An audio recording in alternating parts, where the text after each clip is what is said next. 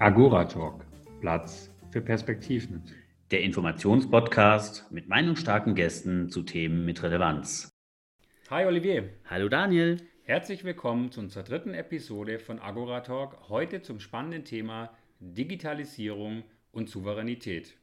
Wir haben heute einen spannenden Gast bei uns, Professor Dr. Alexander Decker. Und weil wir Professor Decker schon so lange kennen, nennen wir ihn Sascha. Ähm, Sascha Decker ist seit 2012 Professor an der TH in Ingolstadt und davor hatte er viele spannende Positionen in der Industrie inne und zum Beispiel bei Nestle oder bei Sky. Und seit 2018 ist er Gründungsmitglied der Open Search Foundation und darüber werden wir auch sicher noch später sprechen. Los geht's. Ja, herzlich willkommen, Sascha. Willkommen Hallo. in der Runde. Schön, dass du hier bist. Ähm, und wir würden gleich gerne einsteigen mit einer spannenden Frage. Wo steht Deutschland äh, hinsichtlich der Digitalisierung? Oh, ja, eine schöne Frage. Wie soll ich da pauschal darauf antworten? Irgendwo, wenn man Studien heranzieht, europäisch, noch nicht einmal mehr im Mittelfeld. Es gibt ja wunderbare Studien, die auch sagen, äh, nach verschiedenen Kriterien, wie sich die Digitalisierung in Europa entwickelt. Und da sind wir tatsächlich auch gegenüber vielen anderen Ländern noch sehr weit hinten dran. Leider, leider. Und das geht los bei der Geschwindigkeit des Internets, das wir haben. Das geht weiter äh, bei der Bildung der Leute über digitale Aspekte ähm, und zieht sich durch äh, sämtliche Bandbreiten durch. Nutzung von Tools, digitalen Tools und dergleichen mehr. Also eigentlich noch nicht wirklich sehr gut, wie wir dastehen. Das heißt, aus deiner Sicht ähm, ist das Thema der Souveränität im Sinne von, wir sind eigenbestimmt in unserem Handeln, sowohl auf der Ebene der Individuen wie auch der Gesellschaft oder der Unternehmen noch durchaus ausbaufähig. Ausbaufähig ist ein schöner Begriff dafür, ja, so kann man das positiv formuliert sagen. Die Frage am Anfang war ja äh, in Bezug auf Deutschland in Europa. Und jetzt können wir aber auch nochmal sagen, wie sieht es mit der digitalen Souveränität in Europa im Vergleich zum Rest der Welt aus? Und da sieht es ja auch nicht sehr viel besser aus. Also Deutschland spielt keine gute Rolle in der Digitalisierung in Europa. Europa selber ist aber auch an der Stelle nicht wirklich gut aufgestellt. Vor allem, wenn ich mir anschaue, was sind denn so die großen Unternehmen äh, im Digitalisierungsbereich, dann fällt mir eigentlich wirklich nur SAP ein in Europa, vielleicht Spotify noch die irgendwie eine Rolle spielen. Ansonsten ähm, findet das Geschehen eher rechts und links von uns statt, also westlich oder östlich. Genau, und Souveränität ist ja eigentlich unser Stichpunkt für heute, Sascha. Wenn du, wenn wir darüber nachdenken, dass man souverän sein sollte, um Teilhabe zu haben, autonomes Handeln zu ermöglichen, dann ist es ja so, dass Europa tatsächlich viel verschlafen hat. Wir haben den Eindruck, dass wir unglaublich viel regulieren, aber Richtig. wenig gestalten. Ist das ein Grundproblem? Das mag auf der einen Seite ein Grundproblem sein. Das größere Problem ist aber erstmal, dass wir die Digitalisierung verschlafen haben, mindestens 20 Jahre lang. Es ist natürlich auch sehr einfach, wenn wir große Unternehmen in den USA vor allem für uns haben, die wirklich gute Produkte liefern auf die man sich verlassen kann. Und ähm, dann sieht man das im Prinzip. Und das ist ja nicht nur Digitalisierung, das sehen wir jetzt ja in Corona-Zeiten und zu Trump-Zeiten auch so, dass wir uns eigentlich über Jahrzehnte auf die Amerikaner verlassen haben und gesagt haben, das passt dann schon alles. Jetzt merken wir in den letzten Jahren, dass eben diese Allianz nicht mehr so stark ist und das äh, hat dann eben nicht nur mit Digitalisierung zu tun und auf einmal sagt jeder, wir müssen uns unabhängiger von anderen Staaten entwickeln gilt allgemein und äh, ganz speziell in der Digitalisierung, die wir, und das hat Corona eben auch gezeigt, ähm, einfach verschlafen haben und ganz schlecht aufgestellt sind. Mhm, ich würde mal gern einfach ein paar Fakten auch in, in, in die Runde werfen. Ähm, Deutschland steht im, äh, im, digitalen Vergleich in der EU aktuell auf Platz 12. Führend sind tatsächlich Länder wie Finnland, Schweden, Dänemark und, und, und die Niederlande, Holland. Ähm, wir stehen weit hinten, wie gesagt. Ähm, was glaubst du, welche Faktoren sind hier vielleicht einflussnehmend? Liegt das an der Technologiekompetenz?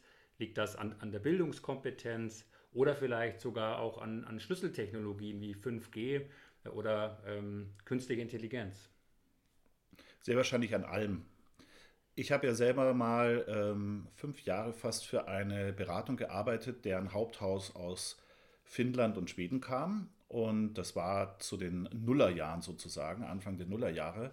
Und ich weiß, dass wir damals schon, es war zwar eher CRM getrieben, aber auch schon digital angefangen, dass man dort damals schon in den Nullerjahren angefangen hat mit dem lustigen WAP-Standard äh, mobil und digital zu arbeiten. Und man konnte damals schon 2001, 2002 in Finnland, in Helsinki in Kinos gehen und über das Handy bezahlen. Also damals wirklich Handy, also noch kein Smartphone.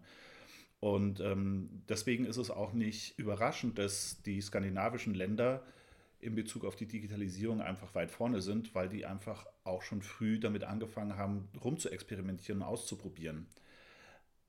Da merkt man einfach, da ist man sehr viel offener gewesen und sehr wahrscheinlich hat man auch sehr viel mehr in die Bildung gesteckt. Ich habe gestern ein schönes ähm, Interview mit Lars Klingbeil gesehen von der SPD, der eben auch schon erzählt hat, dass er 2012, 2013 der SPD-Vertreter in einem Digitalisierungs- Arbeitsgruppen, Konstellations, was auch immer war. Äh, und es ging es auch um die Digitalisierung an den Schulen. Und sie haben damals eben so revolutionäre Sachen gesagt, 2012, 13, wie wir brauchen iPads oder Tablets für die Kinder, wir brauchen Notebooks, wir brauchen WLAN an den Schulen. Und er erzählte dann, wie man ihn und diese Gruppe nur lächelnd angeschaut hat und gesagt hat, ja, nee, wir brauchen das, das ist ja alles totale Zukunftsmusik, brauchen wir nicht. Und das äh, merken wir jetzt im Jahre 2020, am Ende des Jahres 2020, dass das damals schon sehr gut gewesen wäre. Dann sind wir vielleicht wieder bei dem, was Olivier gesagt hat. Ist es vielleicht doch zu regulativ, dass wir uns zu schwer tun, zu schwerfällig sind, derartige Sachen einfach mal schnell umzusetzen. Wie zum Beispiel Südkorea, die gesagt haben, hey, wir brauchen schnelles Internet, dann haben die das einfach umgesetzt. Hm. Und wir hinken leider immer noch hinterher und bezeichnen es selbst im Jahre 2020 noch immer als Neuland. Mhm. Ja, vielleicht ein Schritt zurück. Du hast eben gesagt, wir haben uns ja irgendwie aus Bequemlichkeit oder vielleicht auch Mangel an Bewusstsein der Notwendigkeit der eigenen Hoheit irgendwie in eine Abhängigkeit begeben.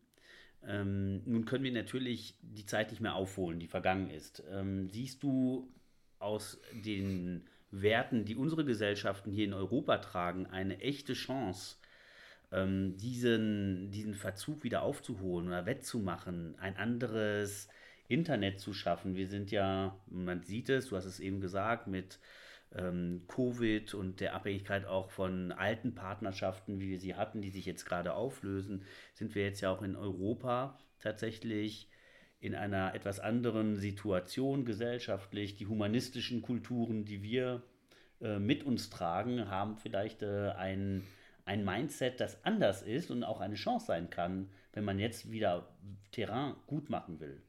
Absolut. Eigentlich hast du die wesentlichen Aspekte da schon gesagt. Äh, das humanistische Weltbild, was wir haben. Ja, wir haben vielleicht die letzten 20 Jahre in der Digitalisierung verschlafen. Aber wir können jetzt angucken, was sich in den letzten 20 Jahren entwickelt hat und warum sich manches entwickelt hat. Stichwort Netzwerkmonopole, Gaffer, äh, Unternehmen, die die verschiedenen Bereiche dominieren. Und jetzt können wir uns überlegen, das Internet was meant to be free, hieß es ja mal, auch von Tim äh, Berners-Lee. Und wie wollen wir das zukünftig gestalten? Was ist eigentlich in Bezug auch auf diese Entwicklung der Netzwerkmonopole, Facebook, Google, Amazon, schiefgelaufen? Und wie können wir das unter Berücksichtigung eben ethischer, rechtlicher Aspekte in Europa besser machen? Also vielleicht tatsächlich, ich sag mal, verwegen, ein besseres Internet zu bauen, das äh, vielleicht uns dann eben ganz andere Chancen ermöglicht. Aber wir müssen es einfach angehen.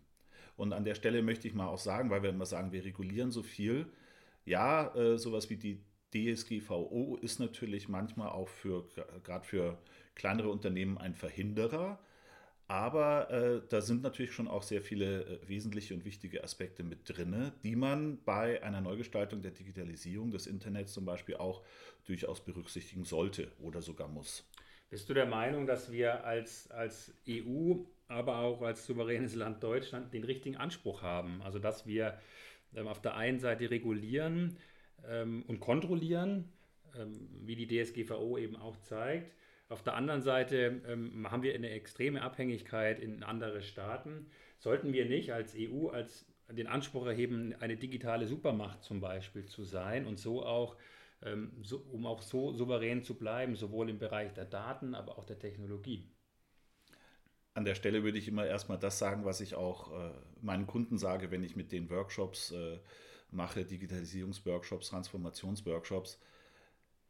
Erstmal ruhig Blut und Schritt für Schritt gehen. Wir hängen 20 Jahre hinterher und sollten erstmal ein wenig aufholen. Da wäre ich jetzt noch nicht so weit, gleich zu sagen, wir müssen eine digitale Supermacht werden. Wir sollten vielleicht erstmal versuchen, in Europa digitalisierungstechnisch einigermaßen auf Augenhöhe zu kommen, bevor wir gleich mal darüber nachdenken, wie schaffen wir es alle gleich äh, super abzuhängen. Und ich glaube, das wäre genau wieder der Punkt, wo man dann sich verhebt, weil man sagt, man möchte es sofort super, super, super gut machen und lass uns das noch einbauen und das noch einbauen. Das funktioniert in dieser komplexen Welt nicht mehr, weil wir dann einfach viel zu lange brauchen. Auch wenn es fast verpönt ist zu sagen, aber eigentlich brauchen wir auch hier agilere Ansätze. Und agil heißt ja nicht nicht zu planen, agil heißt sogar noch viel mehr zu planen, aber in kleineren Einheiten. Und da sollten wir erstmal die Hauptaufgaben, Haupthausaufgaben machen und ähm, erstmal etwas aufholen. Und sagen wir, das fängt zum Beispiel an bei der Geschwindigkeit des Internets. Du hast das Thema DSGVO angesprochen. Ich finde, das ist ein tolles Thema. Das ist ein kulminanter Punkt unserer Diskussion immer in der europäischen Sichtweise. Als ähm, es darum ging, diese Verordnung in Kraft treten zu lassen, gab es ja riesige Demonstrationen. Ja, für die DSGVO gab es mehr Demonstrationen als für vielleicht andere wichtige soziale Themen auf der Welt. Und das wurde ja als große Bedrohung wahrgenommen. Aber haben wir es versäumt, das gut zu erklären, was das für eine, sagen wir mal, kulturelle Chance ist, die da drin steckt? Ich kann es an der Stelle vielleicht nur aus deutscher Sicht sagen, und das hat natürlich was mit der Historie von Deutschland zu tun, sei es, äh, wenn ich bis in den Zweiten Weltkrieg zurückgehe oder auch natürlich in der DDR. Wir haben ein spezielles Verhältnis zu Daten in Deutschland. Ähm, auch wenn wir, wenn ich dann eben die digitalen Medien angucke, gleichzeitig auch ein schizophrenes Verhältnis zu Daten haben. Also wir wollen nicht das Unternehmen über uns Daten sammeln, wollen aber auf der anderen Seite doch personalisierte Dienste haben. Wir finden es schlimm, wenn äh, wir ein Newsletter bekommen, in dem drin steht, hallo Herr Decker, das und jenes und welches. Auf der anderen Seite posten wir auf Social Media irgendwelche lustigen Urlaubsfotos, die für jeden einsehbar sind. Und das macht natürlich die Sache ein bisschen äh, schwierig an der Stelle. Und wir haben dann dadurch einen komischen Blick auf Daten generell. Und das, äh, glaube ich, führt dazu, dass man auch gar nicht so gerne zuhört und eigentlich eher immer lieber motzt und alles ist doof. Aus meiner Perspektive, wenn man sich über Jahre auch schon mit dem Datenschutzgesetz in Deutschland beschäftigt hat, hat sich eigentlich in Deutschland gar nicht so viel verändert. Denn vieles der DSGVO basiert ja auf unserem alten Datenschutzgesetz. Und ähm, wenn man auf einmal sagt, ja, jetzt brauchen wir ein Double Opt-in, hey, das haben wir früher auch schon gebraucht in Deutschland für Newsletter und dergleichen. Und dann ist es sicherlich wieder ein Thema, das über die Medien hochgespielt wird und äh, alle sich gern draufschmeißen und sagen, ja, es gibt entweder nur gut oder böse, also sehr gut oder nur sehr schlecht. Und äh, wir wissen ja auch, dass ähm, das Pöbeln, das Negative sich besser verkauft, weil man sich, äh, weil es mehr geklickt wird, es hat höhere Verweildauern. Also beschäftigen wir uns lieber mit derartigen Geschichten und äh, regen uns über etwas auf an der Stelle. Und das ist natürlich dann auch ein Verhinderer. Dann mag man vielleicht auch schon schnell wieder in seiner Filterblase sein und gar nicht mehr die Vorteile einer DSGVO sehen. Nichtsdestotrotz muss man auch sagen, es gibt natürlich Aspekte bei der DSGVO, die nach wie vor so gelagert sind, dass es eher den Großen zuspielt, als den Mittelstand äh, irgendwie entlastet. Die haben schon große Probleme in der Umsetzung vieler Aspekte. Hätten sie aber auch früher schon auch machen müssen nach dem deutschen Datenschutzgesetz. Mhm. Wir, um dein Wort gut oder böse äh, aufzugreifen, ähm, wir sehen mittlerweile, dass 95 Prozent aller Deutschen das Internet ähm, nutzen, auch stark nutzen und nur noch 5 Prozent aller ähm, Deutschen das Netz noch nicht, noch nicht genutzt haben. Also wir haben schon eine sehr hohe ähm, Nutzungsrate in Deutschland. Ähm, E-Governance-Dienste, da liegen wir noch weit hinterher. Da sind wir gerade mal bei 49 Prozent ähm, aller Deutschen, die das in Betracht ziehen konnten, weil, es eben auch möglich war. Und auf der anderen Seite, um die Zahl 95 Prozent nochmal zu wiederholen, sehen wir aber auch, 95 Prozent ähm, der Deutschen nutzen Google. Keine Richtig. andere, keine andere ähm, Suchmaschine, sondern 95 Prozent. Da haben wir die Zahl wieder.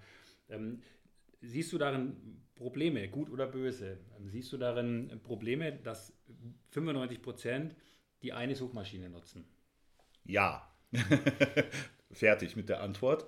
Äh, die Frage wäre dann natürlich, warum? Ganz klar, 95 Prozent. Ich habe vorher schon mal den Begriff Netzwerkmonopol äh, angesprochen. Äh, Monopole sind grundsätzlich nie gut. Ähm, wir brauchen Diversität ähm, in sämtlichen Bereichen und wenn ein Anbieter 95 Prozent Marktanteil hat, dann haben wir ganz klar ein Monopol äh, auf dem Markt vorliegen.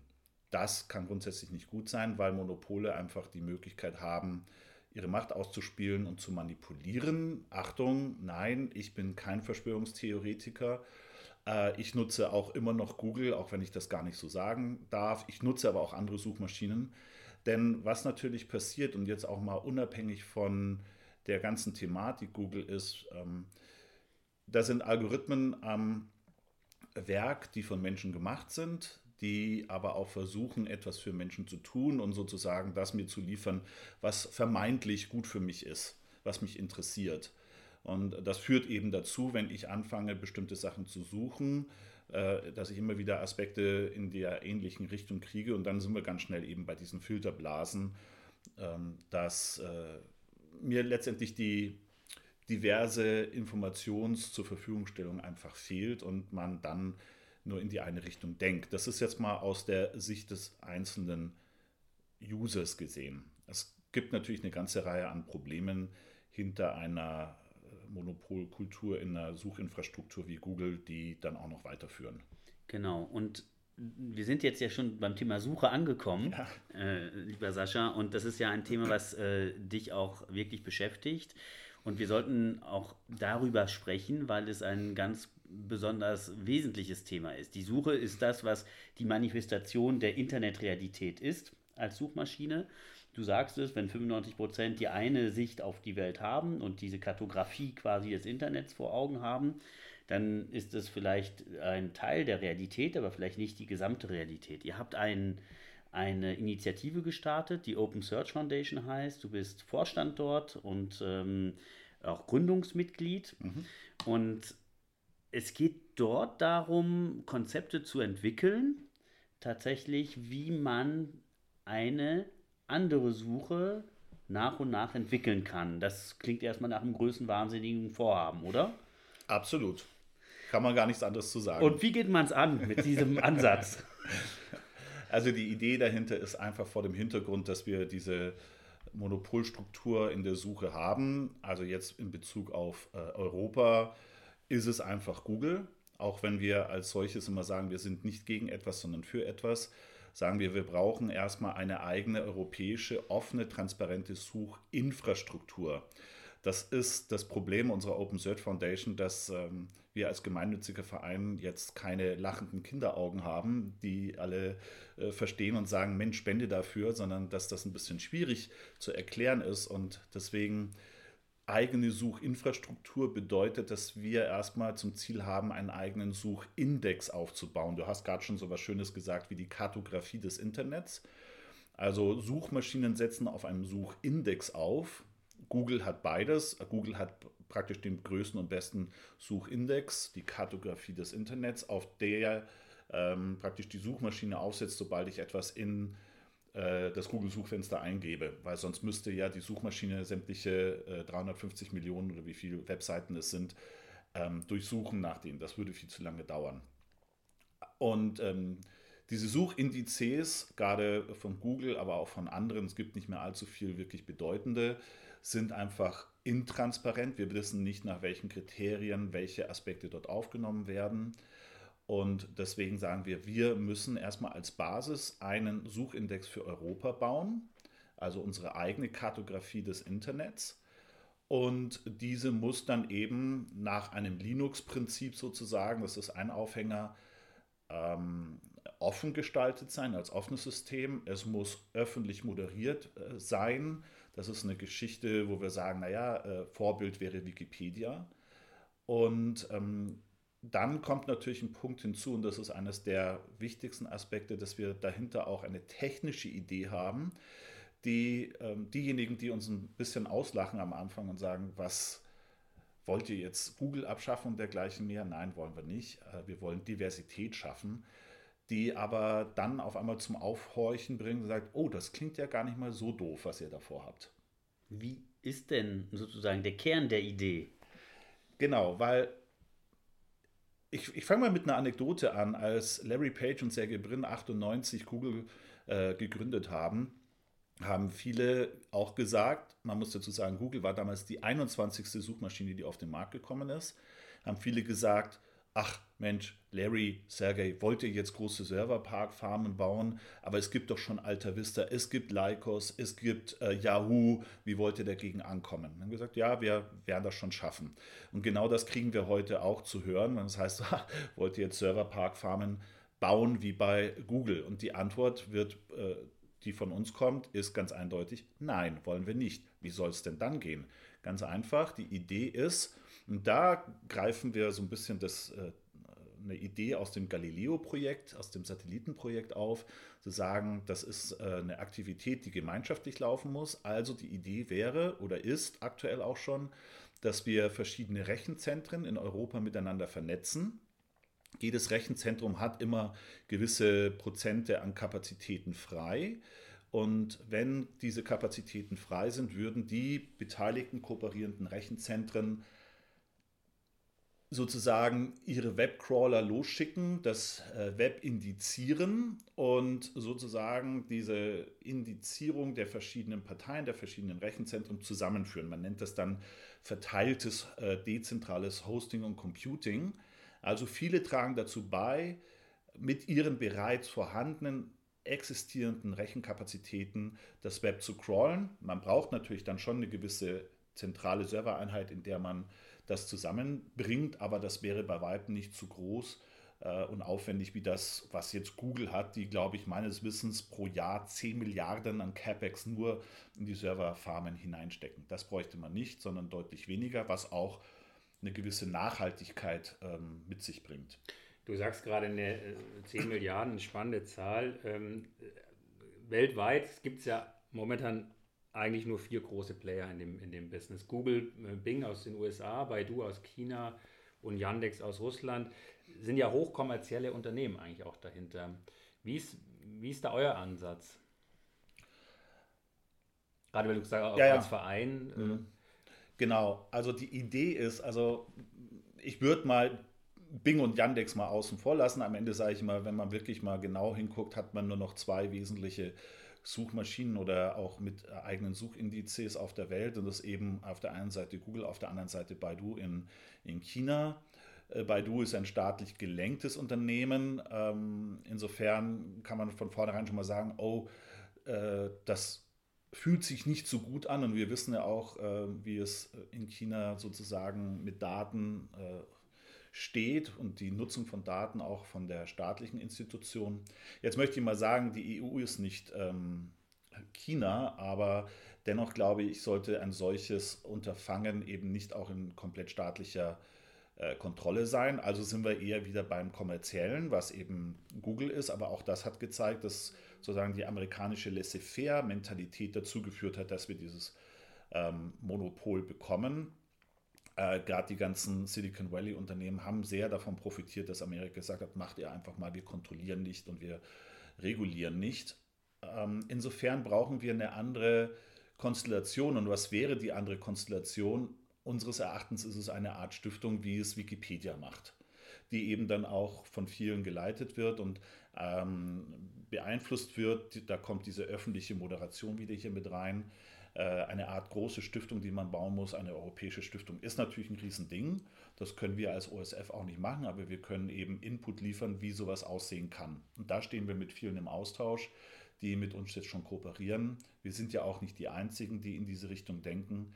Und deswegen muss man an der Stelle auch immer sagen, es geht um ein Miteinander und nicht darum, dass da am Ende ein Stempel OSF oder was auch immer drauf ist, sondern dass wir dann vielleicht eine solche nicht kommerzielle, ich glaube, das ist schon sehr wichtig, Basis haben als Suchinfrastruktur, die von einer Art Stiftung aus betrieben wird. Mhm. Das heißt, ihr seid abhängig von, von Geldern. Holt ihr über die öffentliche Hand diese Gelder oder wenn ich mich richtig erinnere, ist Wikipedia stark auf Spenden orientiert.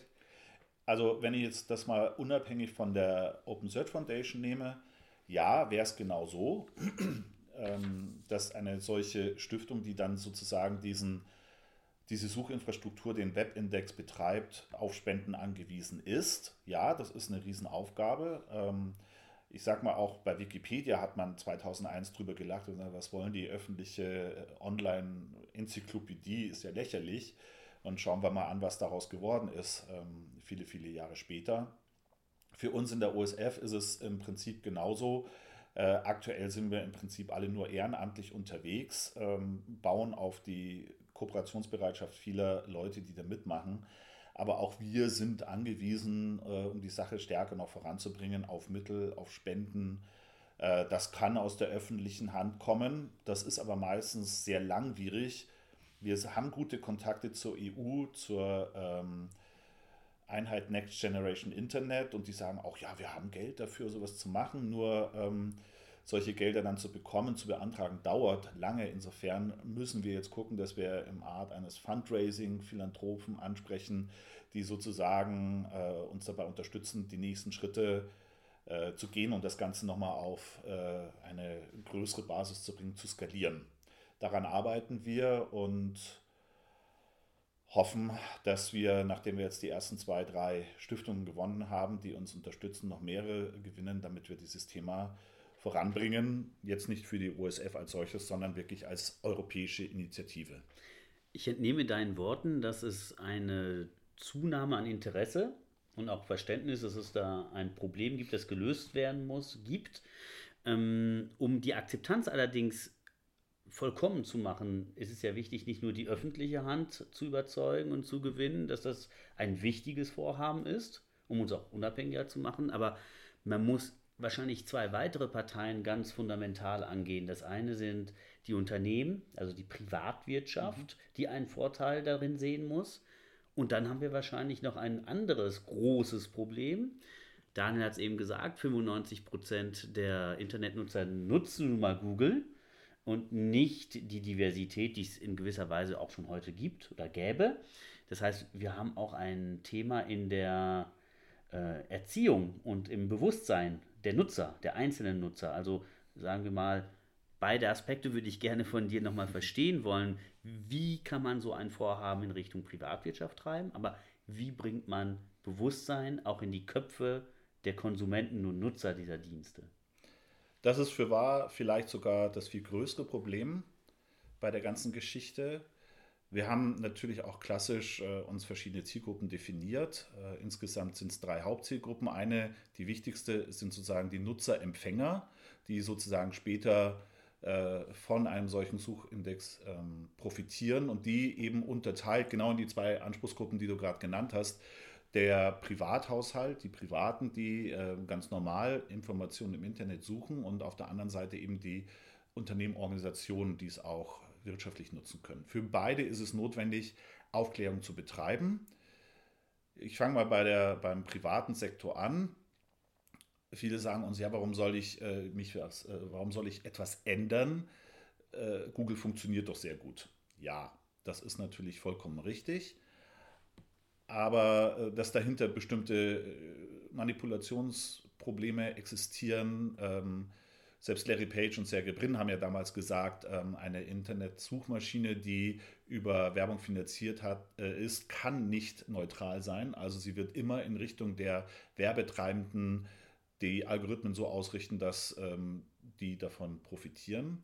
So, ähm, und diese Problematik ist den Leuten da draußen nicht bewusst. Es ist so einfach und bequem, Google zu nutzen. Äh, also ist ein ganz wesentlicher Aufgabe, äh, eine ganz wesentliche Aufgabe der Open Search Foundation, für diese Problematik ein Bewusstsein zu schaffen.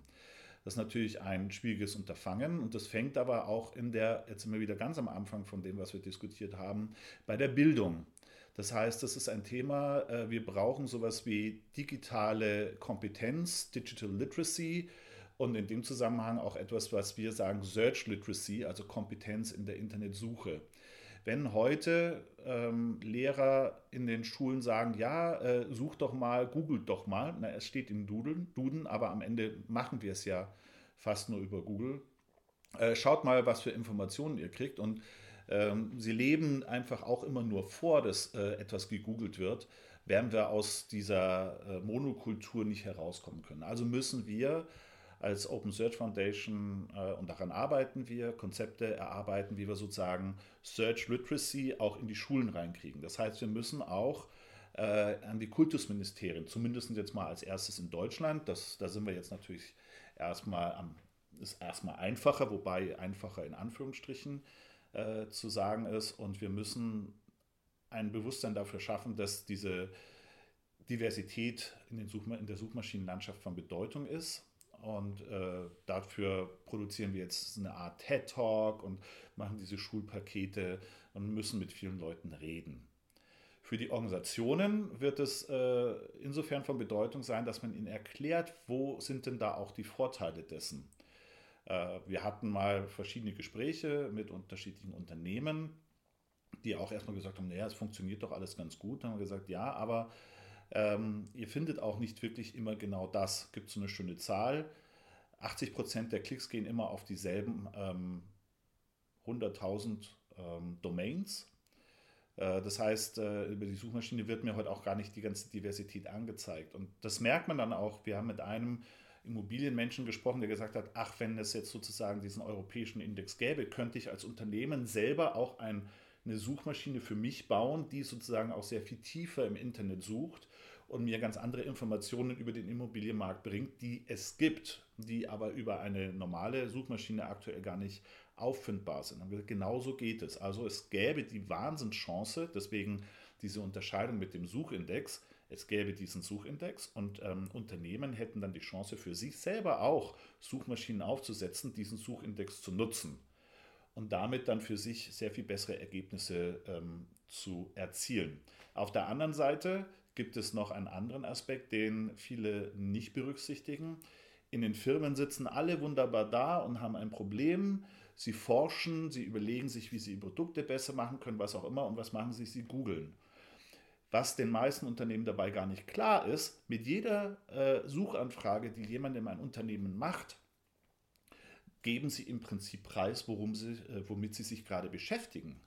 Und eigentlich kann ein Google dahinter äh, auswerten sagen, ach guck mal, in die Richtung geht ein Trend und da und kann im Prinzip äh, schon identifizieren, was eigentlich äh, alles an Inhalten unwissentlich herausgegeben wird. Und das ist den meisten unklar. Die Deutschen, jetzt sind wir wieder bei der Regulierung, sind wahnsinnig stark in Compliance, aber eigentlich müsste man den Leuten mal beibringen, hey, das, was ihr da gerade googelt, äh, ist offen für zumindest äh, ein großes Unternehmen da draußen. Mhm. Daran muss man ansetzen, das ist das große Thema. Und ähm, das ist ein Riesenthema. Und äh, ich denke mal, selbst wenn wir dann es geschafft haben, vielleicht so eine Stiftung äh, mitentwickelt zu haben, diese technische Lösung verfeinert zu haben, muss man die Leute dazu bringen, aus der Bequemlichkeit rauszugehen und ähm, dann die dann möglichen Suchmaschinen auch äh, zu nutzen. Das muss natürlich am Ende auch wieder gut sein convenient, eine gute User Experience haben, große Aufgaben. Und wie lange ist so eine Reise? Was glaubt ihr? Also ihr habt das ja angefangen, jetzt vor ungefähr zwei Jahren, wenn ich recht informiert bin. Und das ist ja kein ganz kleines Unterfangen. Das erfordert einen ganz, ganz langen Atem. Ähm, wie hält man das aus? Also äh, wir rechnen jetzt erstmal in einem Zeithorizont von um die fünf Jahre. Mhm. Äh, das ist eben auch nichts, was von heute auf morgen geschieht. Ähm, man muss viele Leute involvieren. Wie hält man das aus? Äh, viel Idealismus und der, die Überzeugung, dass es einen solchen Schritt braucht für Europa. Man hält es aber auch damit aus, dass es ähm, viele andere gibt, die auch in diese Richtung denken. Es ist immer ganz lustig, wenn dann Leute uns ansprechen und sagen, ja, aber schauen mal, da gibt es den, jenen und das sind doch Wettbewerber. Und wir sagen, nein, das sind keine Wettbewerber, das sind eigentlich Mitstreiter, die wollen dasselbe. Und äh, das muss das Gedankengut sein, so muss man denken. Und äh, ich freue mich momentan über viele Talkshows, die man sieht, wo auf einmal dann, vielleicht eben auch getrieben durch äh, Covid-19, auf einmal auch Wirtschaftsunternehmen und Politiker sagen, das, was da digitalisierungstechnisch passiert, ist nicht in Ordnung. Wir müssen uns hier unabhängig machen. Jetzt kommen wir wieder zur digitalen Souveränität zurück. Wir brauchen sowas in Europa. Und da merkt man, es ist eine Tendenz da, es ist ein Trend da, sich darüber Gedanken zu machen, die Notwendigkeit in diese Richtung zu agieren. Und das gibt eine Hoffnung und Mut, genau da weiterzumachen, wo wir angefangen haben. Nach welchen Kriterien entscheidet ihr eigentlich nach fünf Jahren, Chaka, das war ein Erfolg, jetzt sind wir die Supermacht oder, ähm, oder, oder habt ihr inkrementelle Meilensteine, du hattest vorher das Wort Agilität das selbst auch genannt, ist mhm. Supermacht ist nicht das Ziel, aber habt ihr Zwischenmeilensteine, die euch auf dem Weg in den nächsten fünf Jahren motivieren, wieder Kraft und Energie geben? Oder ähm, gibt es da das eine Ziel in fünf Jahren und dann gibt, ist es das halt oder nicht? Also wir haben äh, im Prinzip in unserer Vision Vision ist ja mal langfristig ausgerichtet, ähm, wobei wir die jetzt als solches mal auch eben auf diese fünf Jahre ausgerichtet haben. Haben wir für unsere äh, ganzen Arbeitsbereiche sozusagen Ziele definiert. Die sind nicht wirklich immer komplett smart äh, definiert, also dass man genau sagen kann, ähm, äh, spezifisch messbar und dergleichen mehr. Aber wir haben zum Beispiel für den Marktanteil äh, von Suchmaschinen äh, ein Ziel ausgegeben, wo wir gesagt haben, und das ist, klingt erstmal wenig, aber es ist schon auch eine, ein Stück weit verwegen. Wir würden gerne in Europa, dass der Marktanteil von Google 10% weniger ist, also auf 80%. Also dass wir 20% Diversität haben, dass Leute stärker in andere Suchmaschinen hineingehen und ähm, vergleichen äh, die Informationen. Also da haben wir ein sehr konkretes Ziel als Vision ausgegeben, aber für andere Aspekte sind es dann eben, dass wir sagen, wir wollen in die Schulen hinein, wir wollen vielleicht 50 Prozent der Schüler in Europa verstehen dieses Problem. Vielleicht nur 25 Prozent der Erwachsenen. Also wir wollen so ein bisschen Grassroot machen. Wir müssen eher die junge Generation dorthin bringen, weil die Alten werden wir äh, schwerer umtrainieren können. Mhm. Deswegen müssen wir in die Schulen, in die Universitäten rein. Da finde ich einen sehr spannenden Punkt. Also ähm, das deckt sich auch total mit, mit, mit allen Studien, die wir haben, ähm, dass gerade mal 42 Prozent der EU-Bevölkerung über digitale Grundkenntnisse ähm, verfügt. Und das ist natürlich ein, ein spannender Ansatz zu sagen, wir setzen da genau in den Schulen auch schon an, um so Jahr für Jahr auch die die, die, steigende digitale Kompetenz dafür zu nutzen, um eben auch Bewusstsein zu schaffen für die digitale Souveränität und auch Alternativangebote zu Google. Korrekt. Im Prinzip haben wir auch da äh, das nicht selbst erfunden, sondern wir gucken uns um und sagen, wo funktioniert was gut und warum. Hm. Und äh, dann nehme ich einfach mal den Klimaschutz. Warum äh, ist diese Diskussion überhaupt jetzt stärker endlich aufgekommen? Weil Schüler auf die Straße gegangen sind und äh, weil man das thematisiert hat. Ähm, jetzt kann ich nicht sagen, ob es zum Teil auch von den Lehrern gekommen ist und dergleichen, ist aber auch vollkommen egal. Aber die, äh, die Schüler tragen es nach Hause und sagen dann auf einmal, äh, Mami, du musst aber hier den Fernseher ausmachen und nicht auf Standby gehen, weil das kostet uns Strom und äh, das äh, muss nicht sein. Und äh, genau so eine Bewegung brauchen wir sozusagen in der Digitalsphäre, in der Suchsphäre, ähm, um jetzt auf das spezifische Thema zurückzukommen, damit sozusagen äh, die, die folgenden Generationen da schon anders denken. Wie gesagt, ob ich äh, jemanden oder viele, die, äh, ich darf selber darüber sagen, über 50 sind, sich da noch so ändern, ja, ich mache das schon mal und die Mitstreiter auch, aber äh, viele anderen, die das so gewöhnt sind, na, aus dem Trott rauszukommen, ist schwer.